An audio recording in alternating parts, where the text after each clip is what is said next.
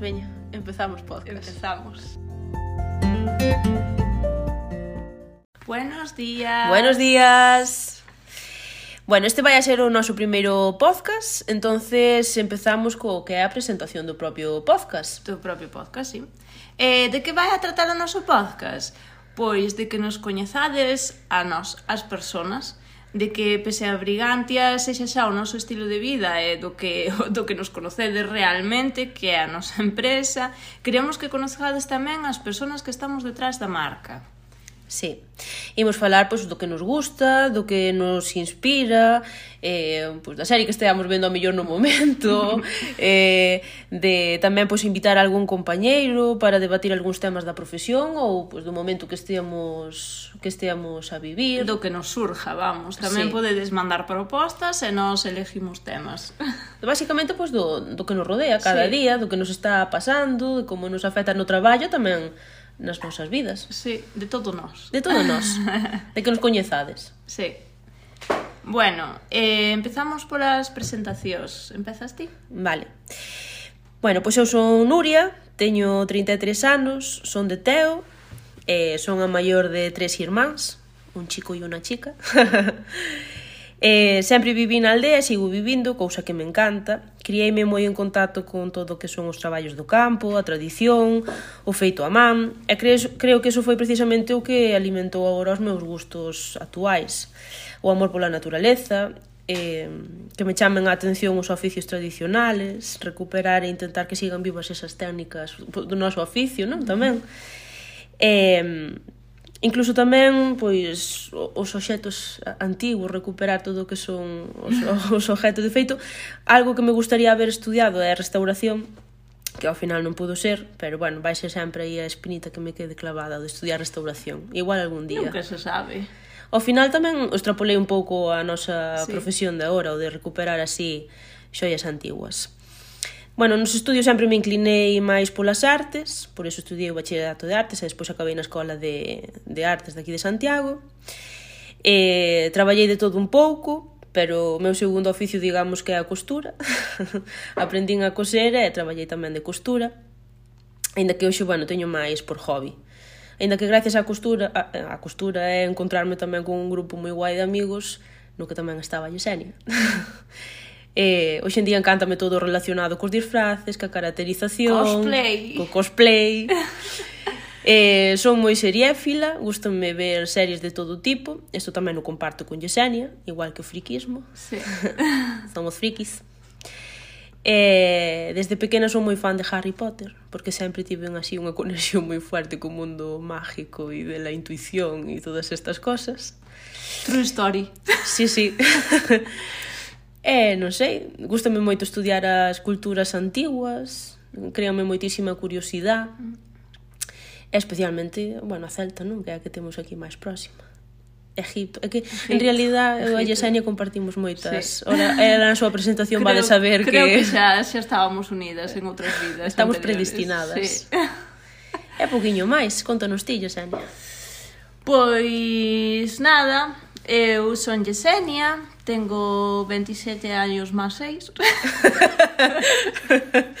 Echen cuentas. o no, como queráis. Eh, nada, teño dúas nenas pequenas das que seguramente salgan a colación ao largo do podcast porque realmente son a miña vida, ¿no? aparte de, de todo isto, como buena mamá que soy. Claro. O no, quién sabe. Despois, pois pues eso, que máis decir? Eh, tamén estudiei eh, artes en, aquí en Santiago, eh, acabei en joyería de rebote porque realmente nunca supen que era o que quería da miña vida, pero unha vez fixe unha excursión a Mestre Mateo e dije, isto, isto mola, mola que te cago. sí. sí. Eh, bueno, porque a min gustábame moito a escultura. Desde que empecé en artes era o que máis me molaba e quería ser escultora, pero dixen, por que non joyería? Que, o sea, esculturas en miniatura, en metal, é como, wow. e, bueno, xa fui sentarme na astilleira o primer día e dixen isto. e, e, bueno, nada máis, pouco máis, é verdad eh, tengo una casa, un marido, dos hijas, tres gatos, un perro, dos pericos, dos hermanos, moito bicherío. E, e nada máis. Moito bicherío, dos hermanos.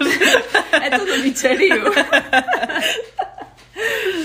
e, eh, e aquí estou ahora, de repente, apareceu Brigantia, que é unha hija máis, con mi nueva marida, sí. que é Nuria.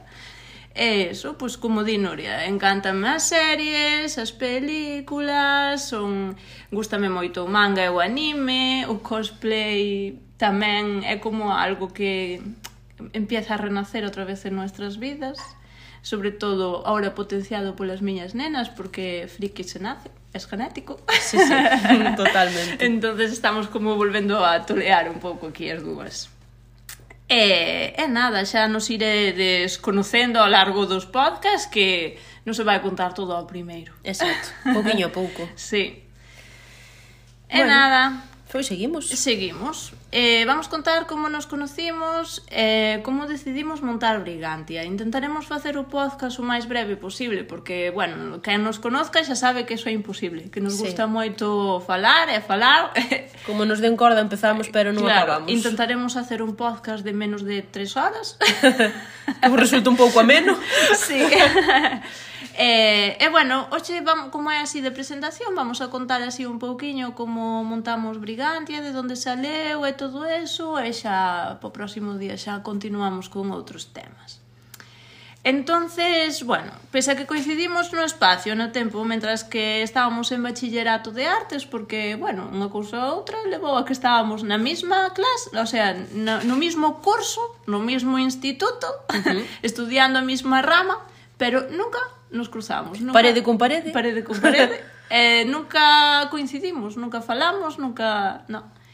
Eh, curioso, sabes, porque o instituto tampouco é un instituto tan grande. E nin... tiñamos amigos en común. E tiñamos amigos en común, claro. Eh... Pero é, cu... no. é, é, é curioso, sí. El destino nos reservou sí. para, para, sí, para despois para mestre Mateo. Mm. Estábamos estudiando artes, non sei se o dixen xa. Bueno, sí, bachillerato de artes. Sí. Eh, despois, cando acabamos, pois pasamos as dúas po mestre Mateo a estudiar joyería artística. Uh -huh. E aí foi onde nos, nos conocimos, creamos o noso vínculo e fixámonos inseparables. Pero, bueno, non éramos dúas. Éramos que éramos tres. tres. As tres mosqueteras. en los inicios éramos las tres mosqueteras. Aí estaba tamén a nosa Cristina Valentina, a nosa sí. Minchiña, que, bueno, aínda que non está aquí agora mesmo, eh, con nós, sí que viva. Non está en cuerpo, pero está en espírito. Sí, sí, sí, sempre é, é a nosa constante, Cristiniña. Ela decidiu, pois, ir por outra rama, ahora é profe. Sí. Sí. E, e nós, bueno, nós sempre quixemos, bueno, tiñamos o noso o noso destino, destino predestinado, sí. sí. Pois sí, desde a Mestre Mateo xa sabíamos que algún día montaríamos o noso propio taller artesanal, e a nosa marca, O que pasa que, bueno, eh, pese a que tiñemos mm, moi seguro, non? De que mm. nun futuro ese sería o, o, o noso destino. Xa nos iban metendo mensajes subliminales sí. durante os cursos. Era que algo... boa parexa facedes! Era algo que hasta compañeiros e profesores tiñan moi claro, me parece a mí. Sí.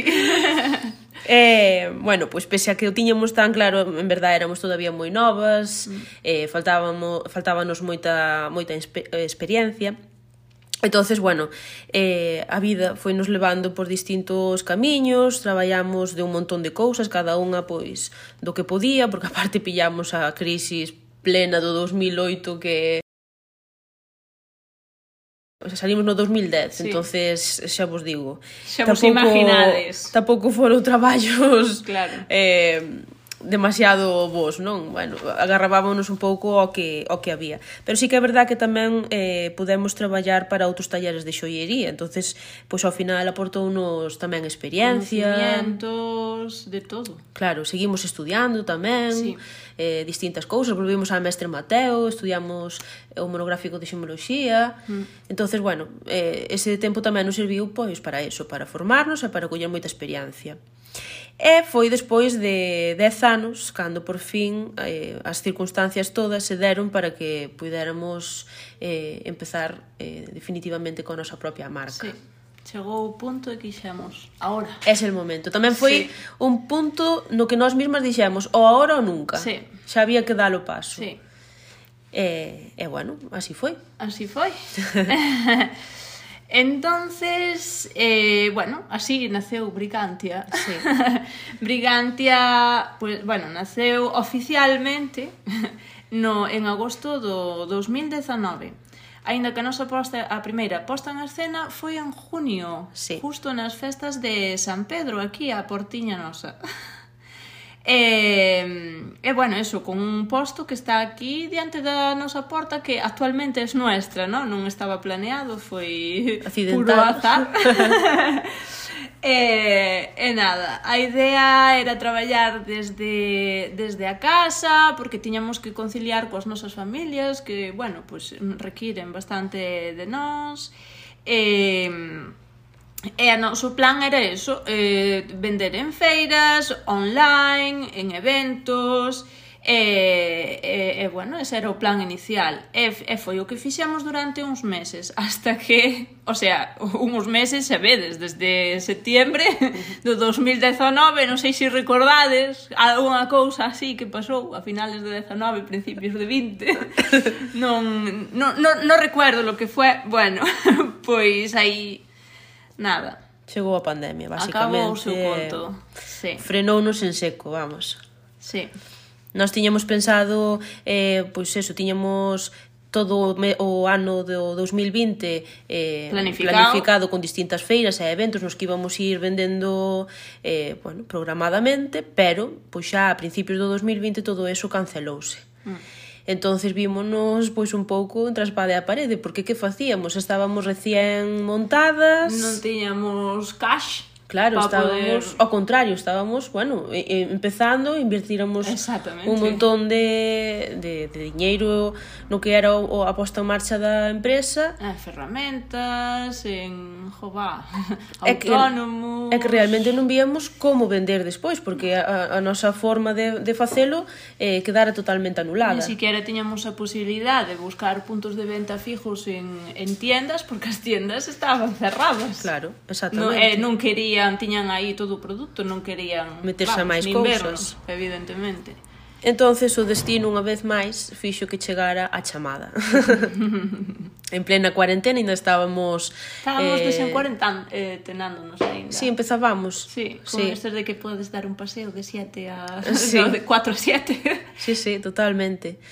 Pois eh, chamou unos Leonor de como pez en el agua Eh, Leonor tiña a tenda donde a temos nós actualmente e eu estuvera traballando con ela de, de aprendiz durante un ano, xusto o ano anterior a eu a nós montar a, a nosa propia marca.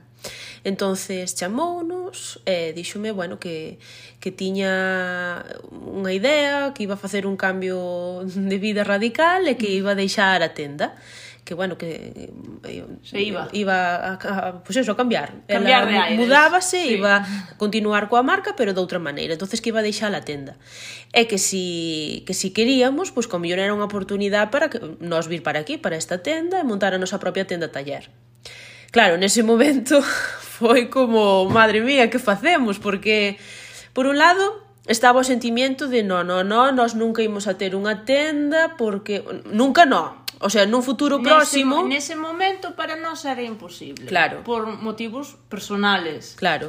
Non, non queríamos non queríamos estar atadas a horarios. Claro. Eh, non depender, queríamos, non podíamos. Non podíamos, claro, non, non podíamos depender de, de ter que estar aquí eh, físicamente na tenda e demais, entonces era como, madre mía, nós coller agora a tienda, despois tamén o que implicaba, bueno, mm. que era meterse máis gastos a unha inversión para poder facer Ostras. todo este traballo. Mm. Entón era como por un lado eso, pero e claro. en nos tempos no que estábamos. Exactamente. Salindo dunha pandemia. Salindo no. Estábamos aínda nela. Estábamos, en, non nos sabíamos, pero estábamos entrando, estábamos sí. salindo da cuarentena, pero bueno, eran tempos totalmente de incertidumbre, sí. que non sabías, claro, nunca viviramos isto, era unha cousa totalmente nova para a sociedade actual. Si xa é unha decisión difícil en tempos normales. Exactamente. Imaginadevos en ese tempo, nós tamén estábamos contra espa... eh, contra espada e aparece en plan sí. de ou cerramos ou abrimos. Claro, pero claro, é que despois despois, por outro lado, é o que di ela.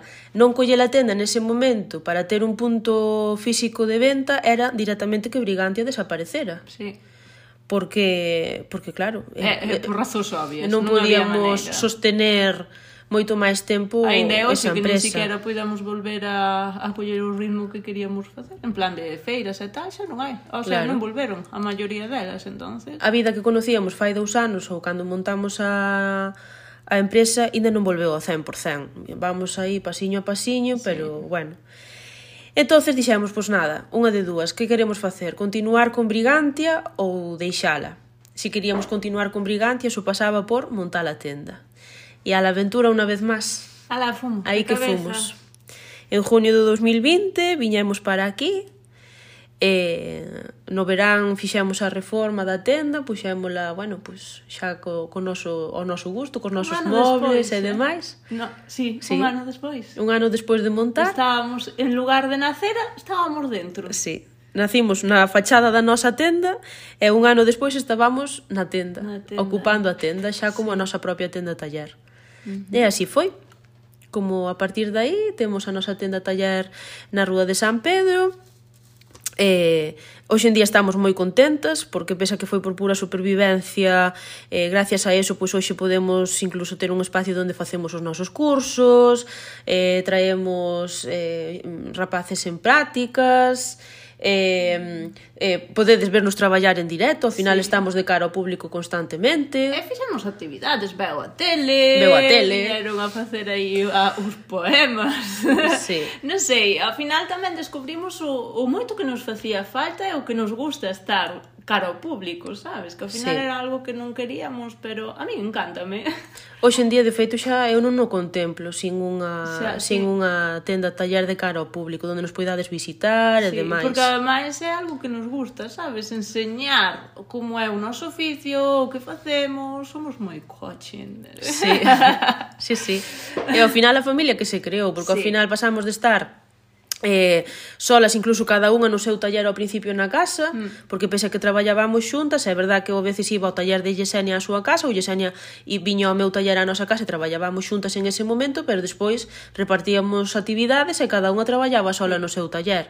entonces ao final pasamos desa soledad hasta un punto, pois a estar sempre rodeadas de xente, acompañadas e en familia. Sí. Eh, non o cambiamos, evidentemente. E bueno, falando de familia, Por que Brigantia? Por que vos, o nome de Brigantia? Vos preguntaredes, por, por que ese nome tan, tan extraño? que significa? Bueno, pois elegir o nome da nosa marca foi complicadísimo. O sea, ao mellor un ano levounos. Sí. Foi unha rompedura de cabeza, porque queríamos un nome evidentemente que sonara ben, que non fora aí unha locura, non? eh, que nos gustara e ao mesmo tempo que nos representara a nós. Eh, claro, que éramos nós, no? En plan de mulleres, familia, que, que, amigas... Que, que peleamos por, por nós e sobre todo pola nosa familia. Entonces queríamos algo que, que, que nos representara a nós, as nosas raíces, os nosos gustos, a nosa familia, o noso oficio. Sí. Era como imposible. Despois de moito buscar e buscar, eh, bueno, pensamos en nomes da cultura celta que nos encanta e aí apareceu Brigantia. Un nome femenino, sonoro e con peso. Sí, Brigantia. Brigantia. Brigantia eh, na cultura celta era unha, unha das deusas máis veneradas polos, polos antigos celtas. Era unha deusa triple, eso quere decir que representa a muller en todas as súas facetas, como nena, como nai, como anciana, é como o empoderamento da muller, representa un pouco eso. É a deusa tamén da familia, e dun montón de cousas máis, da sanación, da fertilidade, bueno, dun montón de cousas. Pero tamén representa eh, a inspiración, as artes e sobre todo a orfebrería. Era a deusa da orfebrería. Os celtas eran grandes orfebres, eh, Eh, entonces nós que, pois pues, que eso é o que somos, orfebres, mm. era como perfecta para nós, representaba eso, todo. a familia, a muller, representaba todo o que queríamos. Inda por encima, claro. pois pues eso, a deusa da, da orfebrería, que máis queríamos, non? Mm. Entonces, eh, pois pues nada, Brigantia que se, que se quedou. e despois outra cousa que nos gustaría que tuvera o nombre, aparte de, do nombre en sí que é Brigantia. Sí, o único que tiñamos claro sí, desde un principio é que contuvera que o, o nombre da marca eh, conteña a palabra orfebres, non? porque queríamos diferenciarnos un pouco de, da palabra xoieiros, porque non queríamos eh, quedarnos solamente coa parte da xoiería, non? O sea, non, non, non facer o típico de anéis, pulseras, pendientes e gargantilla. Nós somos mentes somos... creativas e, e non nos podemos limitar a facer Exacto. unha cosa. Somos orfebres, traballamos con metales claro. en general para facer objetos, para objetos, crear objetos. Sí. Entonces... Calcar tipo de complemento ou decoración ou calcar Exacto. cousa simplemente traballar con metal. Sí. Entón, a palabra orfebres tiña que aparecer. Sí. E así foi como naceu, Brigante a orfebres. Fin. É o tempiño que nos levou chegar a isto, é que ora contámoslo aquí como se si fora... Sí, sí, sí, pero a ver, un ano mellor sí que sí. nos levou, eh? Sí, sí. sí. E despois, bueno, o logo, facer o logo, que, que non somos máis repunantes que pouco, sabes? Diseñadores, hai que aguantarlos. sí. Tamén era como, que colores, que... Bah, non sei, Ao final no noso logo, se o coñecedes, mm. eh, o que aparece é unha cruz. Esa cruz é a cruz de Brigantia. Mm porque, bueno, Brigantia, como vos digo, era como moi venerada na cultura celta e dedicábanlle unha festividade solo para ela, que é o que hoxe en día conocemos como a Candelaria. No seu día eles chamabanlle Involk. Involk. E celebrábase, pois eso, a primeiros de febreiro, pero dedicábase todo o mes de febreiro a diosa Brigantia. Entonces esa era unha cruz que eles lle tiñan para ela, para colgar nas súas casas e que a diosa ao ver esa cruz pois deixara toda esa sanación, eh, sabiduría, curación e fertilidade para, para todo para todo o ano. Uh -huh. E aparte, bueno, de cara aos orfebres, a leyenda que teñen os celtas para de Brigantia cos orfebres é que Brigantia eh, era encargada das fraguas no que, na que se creaban as xoias e as, e as armas dos dioses e das valquirias. Entonces decíase que Brigantia tiña fraguas nas que traballaban enanos creando creando esas xoias e esas armas e armaduras sí. para os deuses. é así, contentísimas que estamos con Brigantia. Bonito todo. Estamos enamoradas de nuestra idea, sí. de nuestra hija. Bueno, que, eh, que facemos en Brigantia? Que facemos en Brigantia? Orfebrería. Facemos orfebrería. orfebrería. En todo o seu estado. Eh, pezas diferentes, como ben dixemos. Eh, eso. Complementos. Complementos, decoración... Eh, eu que sei A parte de joyería, evidentemente. Mm. Sí. Chupeteros. Cinturóns. Eh, Copas. Eh, corazón, ou oh, corazóns, perdón, coronas. Coronas. sí. O que bueno. se vos ocurra realmente, o que sí. se nos ocurra eh, a nós eh, tamén. É, eh, eh, o que este ao noso alcance tamén, evidentemente, non?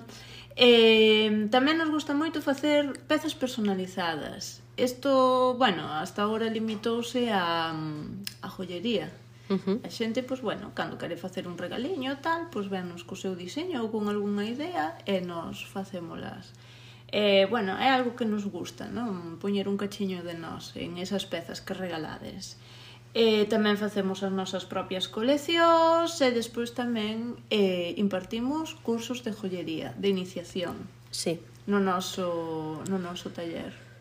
Eh, son cursos en principio para iniciación á xollería, pero eh, temos xente que ven eh, sin haber tocado unha sola ferramenta de xollería na súa vida, entonces parte totalmente de cero, e outra xente pois, que ao mellor xa traballou en algún momento en algo relacionado ca xollería ora quere retomar ou xente que quere eh, especializarse un pouquiño máis en algunha técnica en concreto eh, facer máis práctica sobre eso entonces bueno, temos un pouquiño de todo pero sobre todo xente que que, que quere pois, vir a coñecer o noso oficio desde cero é algo que nos encanta. Sí, mostrar como o oficio. Antes éramos moi coaching, ¿no? sí. Coaching nos gusta eso, enseñar, ¿no? Uh -huh. Enseñar eh, que que eh darlle, sabes, volver a resucitar o que é sendo a nosa profesión, o noso oficio, que ao final é eh, bueno, ten moita historia, non? Mm. É unha pena pois, que se queda atrás, porque ao final, aínda que personalmente a mí me gustan las tecnologías, sabes, todos los avances tecnológicos que hay, que tal, que bueno, un pouco que diferimos un pouco aí nas ideas, sabes, porque Nuria sí. é todo artesanía, artesanía, artesanía, sí. ela con martillo a todas partes. sí. eh, eu, sin embargo, pois pues, eu a mí sempre me gustou un pouco un poquiño máis a, a tecnología e tal, e eh, artesanía evidentemente encántame, encántame facer as cousas coas, coas miñas propias mans. Pero bueno, non está mal eh, todos os avances tecnológicos, pero todo isto tamén leva un pouco a que se olviden as artes... As técnicas tradicionais. Exactamente. A de feito, hai técnicas que van a chegar a desaparecer porque non hai relevo porque xeracional. non hai xa. Como hai máquinas que o fan, para que vamos a estar co martillo e o cincel? Repujando. Repujando, por exemplo, ou incluso engastando. Sí. Ora, como xa se fai todo un 3D, xa vai o engaste feito, xa, é, xa mete a pedra e xa va xa nada. Uh -huh. Esos son, bueno, pues técnicas que se van a perder eh, e danos moitísima pena, ¿no? Entonces, por eso, eh, pues, enseñamos a xente, ¿no? Todo o valor de facer as cousas e, e, e, e precisamente que... tamén é o valor, o de... Claro que vexan Visibil o esfuerzo... Visibilizar sí. o oficio, que vexan o que significa. Cando compras unha joia, Todo ui, o traballo que cara é. Sí, pero é que Tardei unha semana en facer isto. Claro. Mm. Que moitas van con, con o sudor, lágrimas e sangre, sangre incluído aí, o todo, sea... Todo mezclado en la aleación. é que é verdad, ao final deixas pois, un cachiño de ti en cada peza, sí. leva moitas horas, moito estudio detrás tamén de sí. ver como vas a facer esa peza... Eh, bueno, é que ao final... Bueno, eh, as personalizadas é eso, é que estás rompendo a cabeza de como facer cada unha, porque nós non, non tiramos de un prototipo e a partir de aí cambiamos un... Facemos, un color. Exactamente, facemos piezas... Desde cero. Totalmente diferentes que non ten nada que ver unha coa outra e estilos diferentes, o que nos pidan, claro. Sí. E eso, bueno, a ver, é... A veces tardamos bastante en facelas, pero é que tens que pensar, tens que pr probar a ver se si funciona ou non funciona e, e refacer moitas veces. Entonces, a ver. E prueba e error, Exacto. o sea, isto é eh, sempre un traballo de moitas horas. Exacto. E de moi, días, e moito come, moitos comedeiros de cabeza, claro. de probar, non sale ben, volver a partir desde cero, pois agora tiro por este outra, desta outra maneira. Mm entonces claro, é que ao ser cada peza nova e sempre... Son, ao final é ingeniería pura todo sí, isto, sí. para que non se rompa, para que aguante, para que poida co peso, para que non se dé a volta, para que... Sí. Sí. E bueno, tamén seguimos facendo as feiras, que ao sí. final, na medida que nos deixan, pero algunha, non somos feirantes. entonces non hai cosa que nos guste máis que unha feira nese sentido. Sí. O, bueno, A ver, é todo... que somos unhas personas moi de andar por casa. Sí. A nós engustanos moito Eso, sociabilizar, ir, sociabilizar, estar... meternos no monte, ir a pasear, ir ás feiras, comer tiradas no suelo... Claro, sí, sí, totalmente. entonces ao final, eh, eh, eso, un día de mercado, de feira, a nos encántanos é, é algo que pese a que agora temos a tenda xa non vamos a acudir a todo a toda a feira que se que se presente por, por diante, é algo que nos, nunca nos gustaría deixar de no. de facer, pero bueno, eso xa na eh, medida do posible. En estes tempos turbios non non depende moito de nós, entonces sí. polo da hora vamos así un pouquiño ao que nos deixan, ao que podemos. Sí. Bueno, é como, no, como introducción non estuvo nada mal. No, no, bueno, non sei xa canto levaremos, ao millor 20 falando, minutos, 20 minutos, media hora, 3 horas, non sabemos. eh, así un pouco, entonces, nada, para o próximo día. Esperamos vos a todos aí. Sí. Eh, podedes propoñernos, como vos dixemos ao principio, as vosas ideas de algo que vos gustaría que nos déramos a opinión ou que desarrolláramos un pouco máis ou que vos gustaría conocer un pouco máis de nós, o que sea. Uh -huh. Nos, dádenos aquí corda que empezamos a falar e, e xa non temos fin. Estou non parar. sí. Pois nada, despedímonos xa. Encantadísimas de facer o noso primer podcast, era algo que tiñamos ganas de facer xa. Sí. E esperamos que, bueno, seguir e facer máis, moitos máis. Que nos escoitedes moito. Sí. bueno, Hasta ricos. o próximo día. Chao.